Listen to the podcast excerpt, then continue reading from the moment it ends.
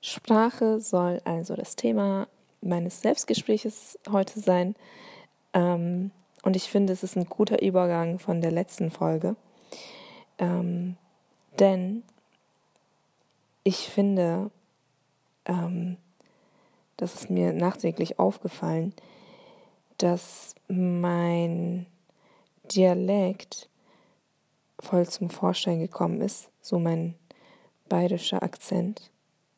Und ähm, dass mir wieder bewusst wurde, dass ich zumindest im Deutschen äh, ein Chamäleon bin. Ich passe mich ähm, extremst so an mit meinem Deutsch. Gewisse Dinge sind gleich geblieben, ja, gewisse Merkmale ähm, sind noch vorhanden bei mir. Also zu meiner Biografie übrigens, ich bin in, ba ähm, in Bayern zu meiner Sprachbiografie in Bayern groß geworden. Deswegen ähm, habe ich Deutsch sozusagen äh, in Form von Bayerisch gelernt. Ähm, und ähm, ich habe über sieben Jahre in Essen gelebt und lebe seit drei, äh, drei Jahren schon in Hamburg. Und ich finde, meine Sprache hat sich ziemlich verändert, mein Deutsch zumindest. Und ähm, ja. Sprache und Klasse. Das wird jetzt ein Kübler Gümscher Abklatsch. Nein, es wird nichts Wissenschaftliches und es wird einfach nur so sein, dass ich Fragen in den Raum werfe, äh, die mich beschäftigen und ähm, so Ideen mit euch teile. Es ist so, dass Sprache, finde ich, immer hm, auch mit äh, Status zu tun hat.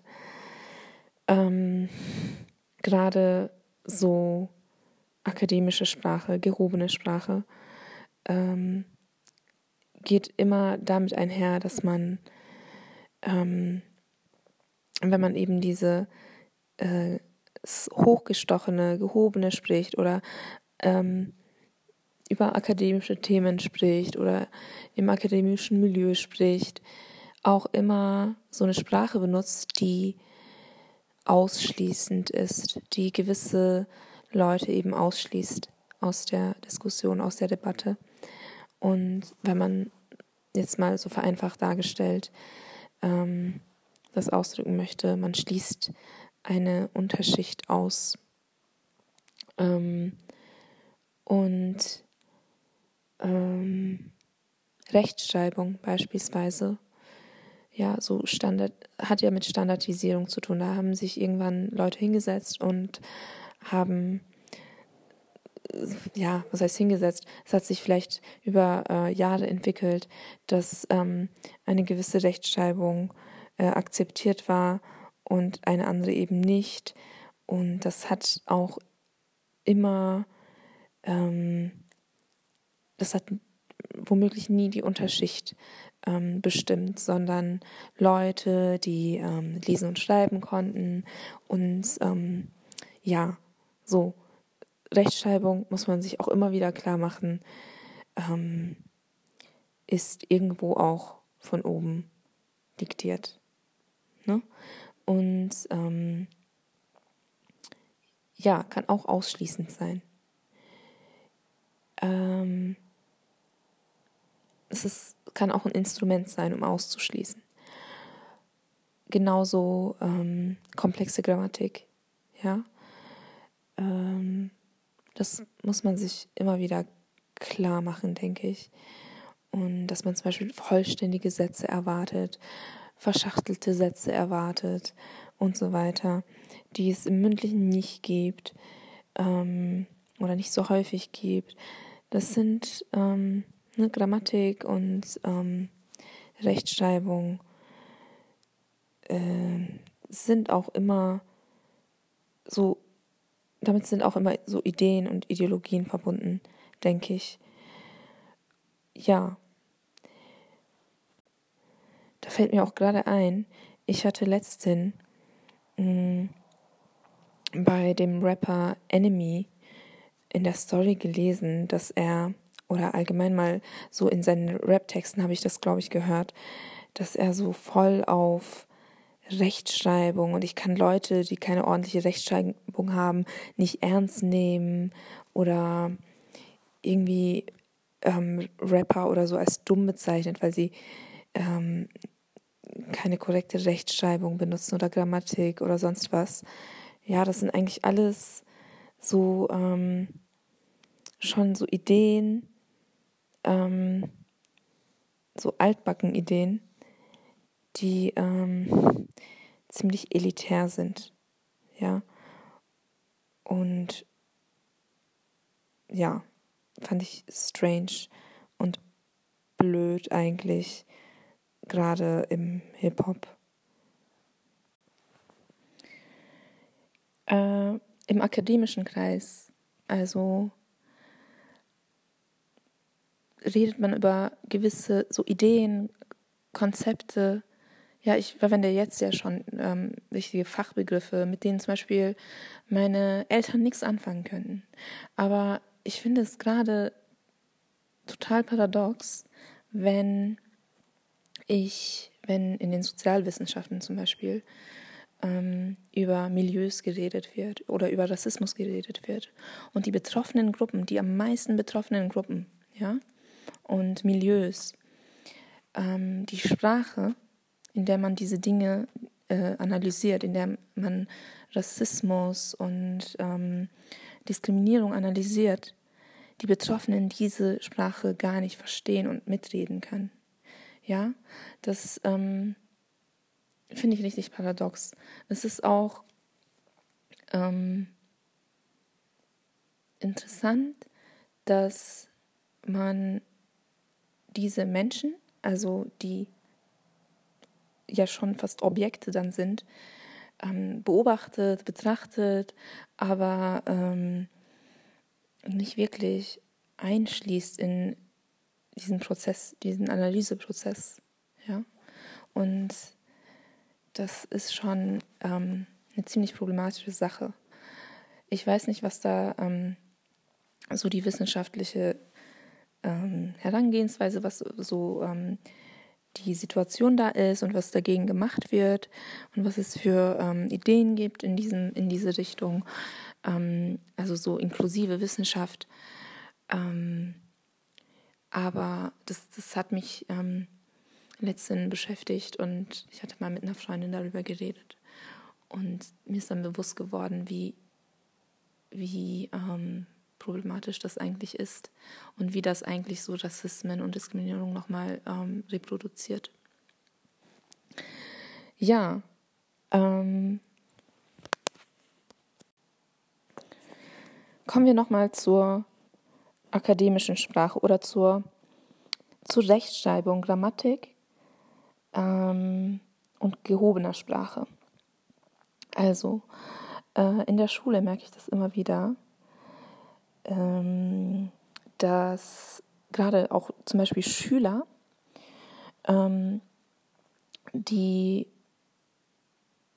anderen, also sich gegenseitig manchmal ähm, wegen falscher Rechtschreibung oder Grammatik und so weiter so auslachen und den anderen ähm, deshalb irgendwie ähm, so so halt demütigen und als dumm bezeichnen. Und das ist ja nicht irgendwie, kommt ja nicht von irgendwo her. Ich muss immer wieder so mir selber auch bewusst machen, dass Sprache, beziehungsweise ich frage mich das auch immer, komplexe Sprache ähm, ist komplexe Sprache wirklich ein, ein Zeichen für Intelligenz. Und eigentlich verneine ich das immer wieder, wenn ich mich so immer wieder frage. Und man muss sich das immer bewusst machen. Jemand, der äh, hochgestochen redet und so Fachbegriffe benutzt und ähm, ja, heißt nicht, dass die Person intelligent ist, dass die Person äh, hochkomplex denken kann. Und ähm, das bringt mich nochmal zur Frage. Das Problem aber, was ich sehe, ist, dass ähm, hochgestochen sprechende Menschen, akademische Sprache nutzende Menschen und komplexe Grammatik nutzende Menschen immer noch so als die gebildeten Menschen gelten. Und ähm, das wird eigentlich alles mit Bildung gleichgesetzt und ähm, mit Intelligenz gleichgesetzt. Das bringt mich dann immer wieder zur Frage, ähm, zu der Frage, ist Sprache, ja, denke ich in Sprache? Kann ich komplex denken, nur weil ich eine komplexe Sprache sprechen kann oder beherrsche? Ja, bin ich nicht in der Lage, komplex zu denken oder irgendwie abstrakte Dinge mir vorzustellen, ähm, abstrakte Ideen äh, mir vorzustellen äh, und zu verstehen, äh, wenn ich eine einfache Sprache spreche oder wenn ich äh, nie akademische Sprache gelernt habe. Das ähm, bringt mich dann nochmal zu, zu der Frage, denke ich denn überhaupt in Sprache oder denke ich vielleicht in Bildern und äh, denke ich in äh, Formeln, ich sag mal Formeln, aber ihr kennt doch bestimmt so ähm, diese, diese Zeichen und Symbole aus der Logik. Also ähm, meine Gedanken, in, so woraus bestehen die eigentlich? Ja, das ist ähm, total interessant, finde ich. Ich weiß auch nicht, ob es da äh, hingehend auch ähm, wirklich hinreichend äh, so Forschung, Forschungsergebnisse äh, vorhanden sind. Ich mache mir auch zum Beispiel ganz oft Gedanken über gehörlose Menschen. An unserer Schule unterrichten wir so in einigen Klassen zumindest auch Gehörlose. Und das sind meistens aber auch äh, gehör gehörlose Personen, die ähm, schon mit äh, Gebärdensprache aufgewachsen sind. Aber es gibt Menschen, ja, dann frage ich mich, in welchen, so denken die in Sprache? Denken die in Gebärden? In Bildern? Oder ähm, blinde Menschen, können die in Bildern denken? Ja? Dann stelle ich mir noch die Fragen, ähm, Menschen, die gehörlos geboren sind, ja, die aber keine Gebärdensprache gelernt haben. In Dörfern hat man das viel. Ähm, nicht nur in Dörfern, aber Menschen, die halt in prekären Situation, äh, ähm, Umgebungen aufwachsen, ähm, die äh, einfach keine Möglichkeit zur Förderung in Gebärdensprache haben die einfach überhaupt keine richtige Sprache mit System gelernt haben. Können die, sind die fähig, abstrakt zu denken? Ja. Oder müssen die sich erst, also wie, wie muss man sich erst mit der Welt auseinandersetzen und ähm, mit anderen Menschen ähm, ja, sich austauschen, um Weltwissen anzueignen und ist, dann, ist man dann erst fähig, abstrakt zu denken und komplex zu denken? Das sind so Fragen, die mich immer wieder beschäftigen, aber für die ich irgendwie erstmal so keine Antwort habe. Ähm, vielleicht gibt es die ja, vielleicht existieren Antworten drauf. Ich weiß nur, dass ähm, Sprache und Wahrnehmung oder wie sich Sprache evolutionär entwickelt hat, ähm, noch gar nicht ähm, ja, klar ist Wissenschaftler da auch noch gar nicht sozusagen ähm, ja, Theorien für entwickelt, entwickeln konnten, die äh, wirklich äh, zufriedenstellend sind. Ja, das ähm, Ein weiteres Beispiel zur akademischen Sprache versus andere Soziolekte oder Jugendsprache ähm, ist für mich Esra Karakaya, die bewusst, glaube ich, also ich glaube nicht, dass es unbewusst ist, bewusst so eine Jugendsprache oder halt so eine Kanaken, so einen Kanaken-Slang benutzt.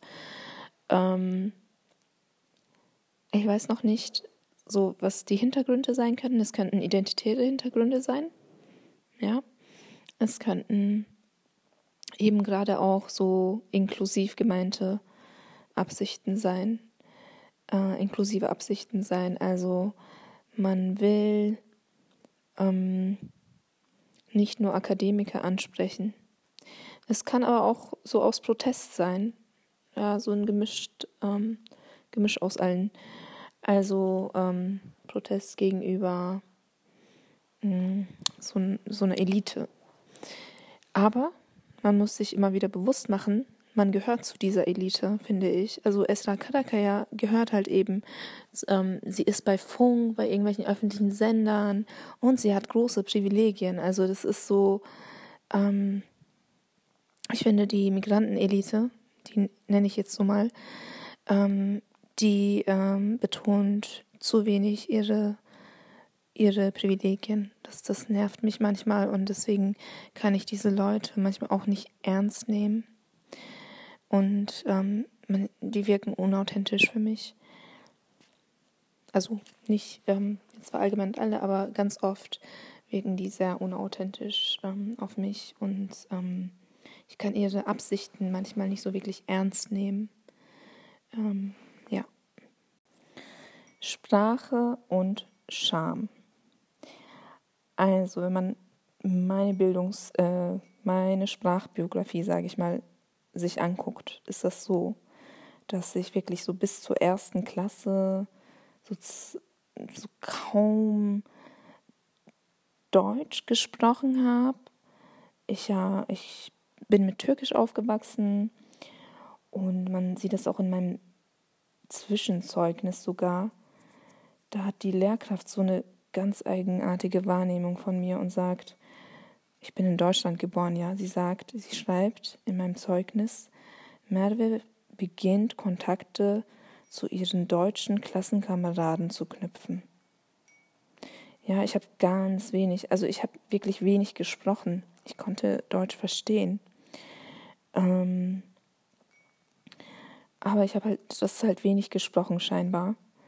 Und ähm, ja, dann erweckte das eben so einen Eindruck irgendwie bei der Lehrerin, die äh, so eigenartige Vorstellungen, identitäre Vorstellungen hatte. Ähm, Sprache war immer mit Scham verbunden bei mir. Also ich glaube, das ist es immer noch, vor allem die deutsche Sprache. ist, ähm, ich habe mich total, ich war sowieso so ein schüchternes Mädchen eher und ähm, ich habe mich total geschämt in der deutschen, deutschen Sprache, äh, Fehler, als ich, falls ich Fehler gemacht hatte. Ja, ich hatte immer so einen hohen Anspruch und dachte, ey, du musst das doch können, du bist hier geboren. Und ich weiß auch noch, dass ich irgendwann so einen Schüleraustausch in eine deutsche Familie machen wollte. Also innerhalb Deutschland, damit ich, damit ich besser so, so dieses Sprachgefühl für Artikel bekomme. Das fand ich immer ganz schlimm. Ähm, ja, also ich habe mich schon sehr früh ähm, so angefangen, mit Sprache zu beschäftigen auf der Metaebene.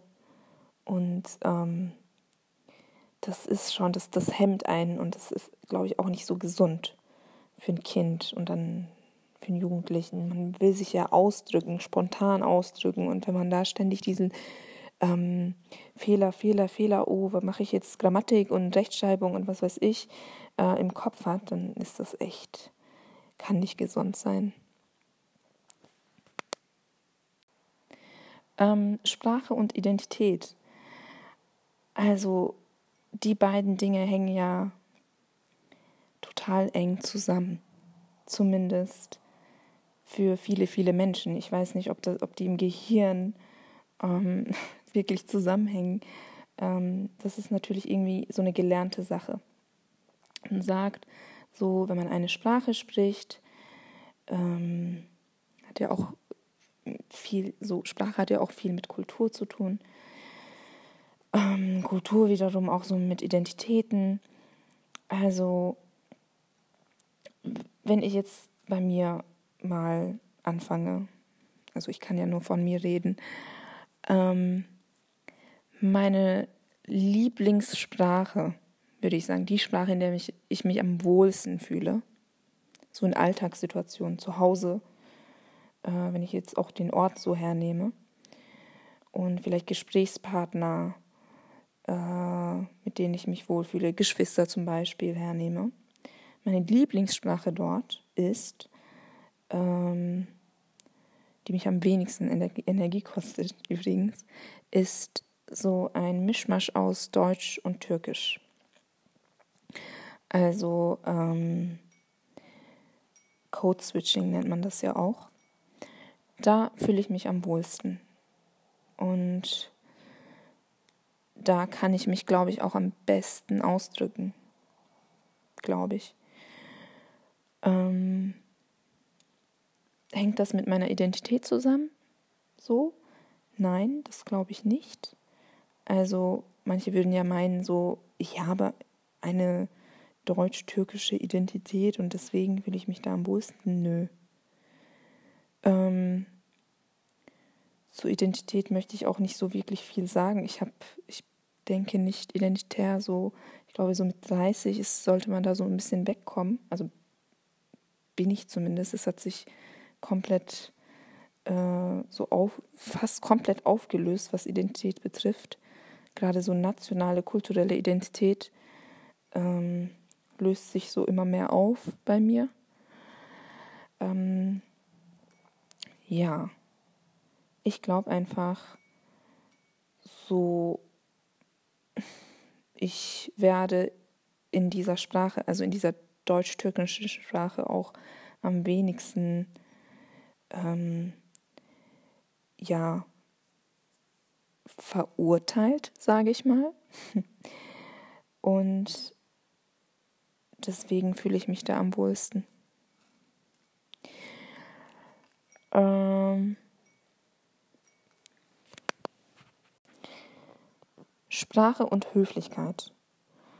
Also, was mich ja ähm, nervt, was mich irgendwie auch sauer macht manchmal, ist, dass ich diese Höflichkeit, ja, die ich irgendwie so die, die so, so fest sitzt in mir, die ich äh, so eingetrichtert bekommen habe, vielleicht in der Schule und auch so von zu Hause, ähm, dass man zum Beispiel sieht und so weiter, dass die so kommt so in Situationen in Vorschein, wo ich das aber auch gar nicht möchte.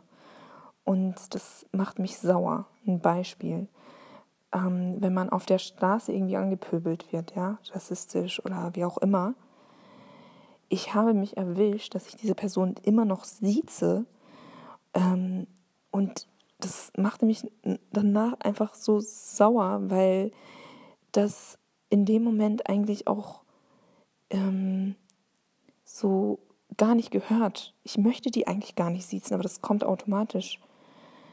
Ich habe wirklich vorgestern einen Mann, so einen älteren Mann, der mich wirklich extra angerempelt hat, weil ich so vertieft war in meinen WhatsApp oder was weiß ich auf dem Handy und ihn einfach zu spät gesehen habe und fast in ihn reingerannt wäre, hat er mich so richtig mit dem Ellbogen angerempelt.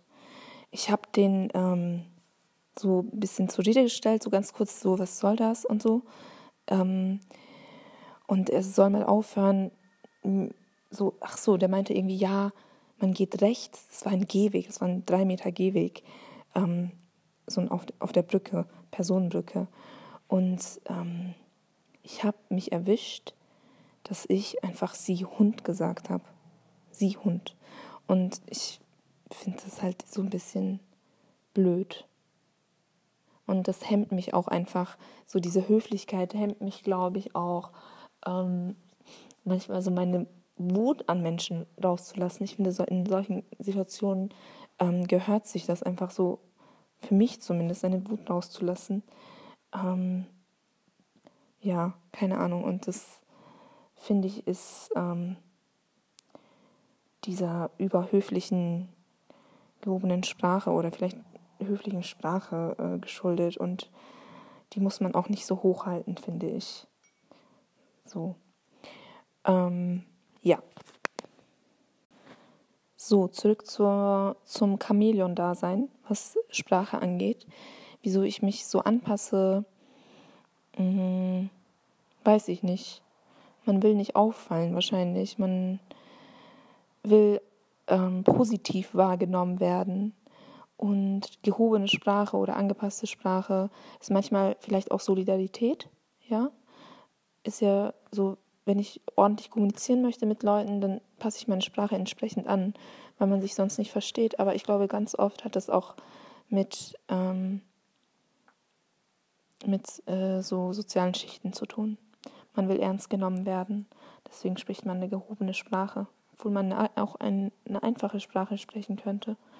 Aber dann nimmt man halt Menschen nicht wirklich ernst in einigen Kreisen und hält sie für dumm. Ähm, ich glaube, da muss man wirklich aufpassen und immer sich selbst so ein bisschen ähm, monitoren und ähm, sich selbst diese Dinge, Sprache, soziale Klasse oder soziales Milieu, ähm, Sprache und äh, Diskriminierung ausschließen, diese Phänomene sich immer wieder bewusst machen muss. Ja, sonst äh, kann das Rassismus bedeuten. Ja, es kann Klassismus bedeuten und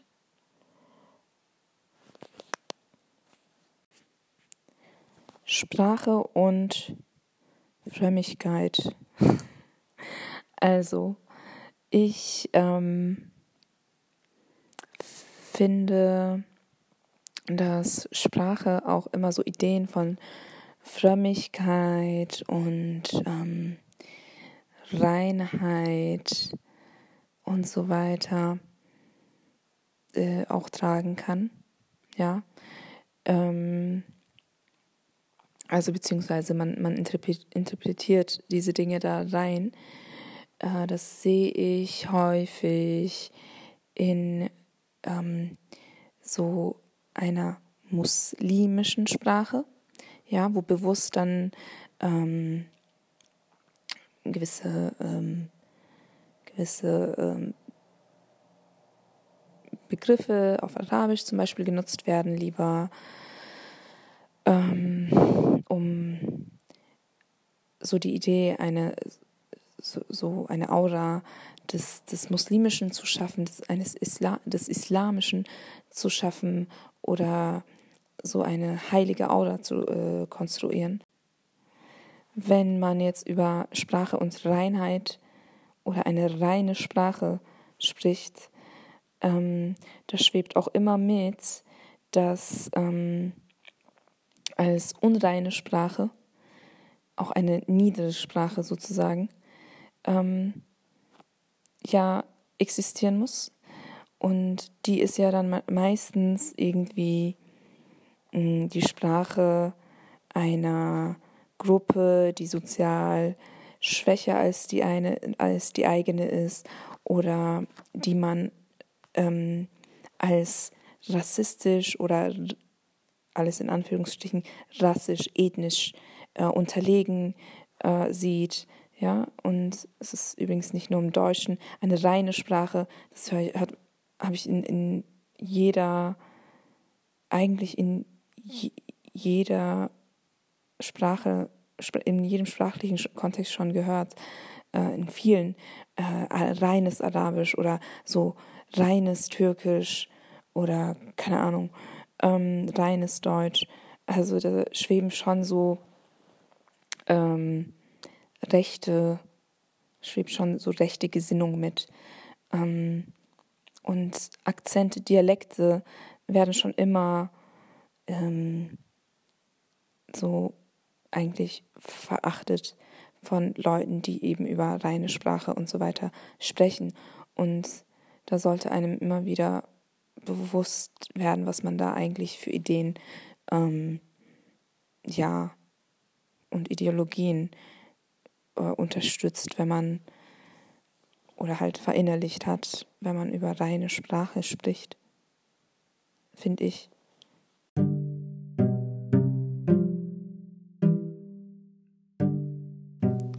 Über Sprache könnte man noch ewig, könnte ich zumindest noch ewig reden. Mir wird da überhaupt nie langweilig von Jugendsprache, Dialekte, Soziolekte, ähm, ja, so kognitive Linguistik.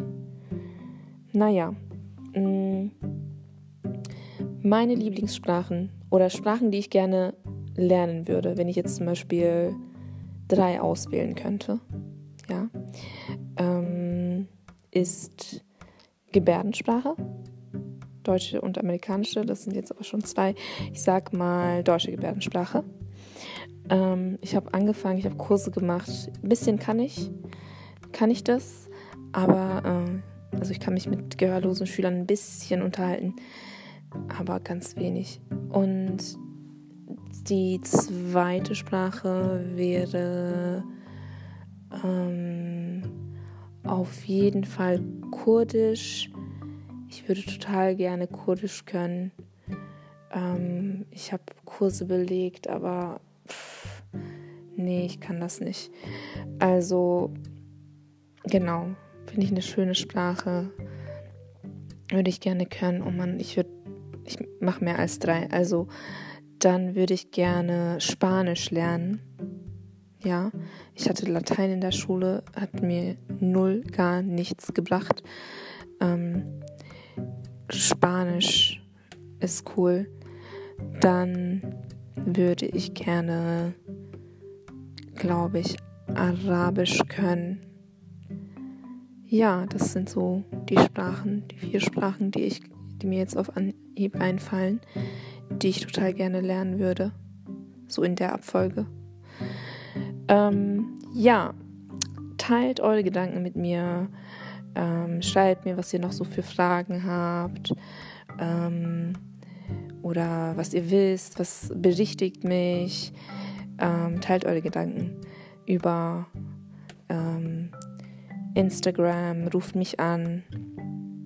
Nein, ruft mich nicht an. What, schreibt über WhatsApp. Ja, das war's. Bis zum nächsten Mal.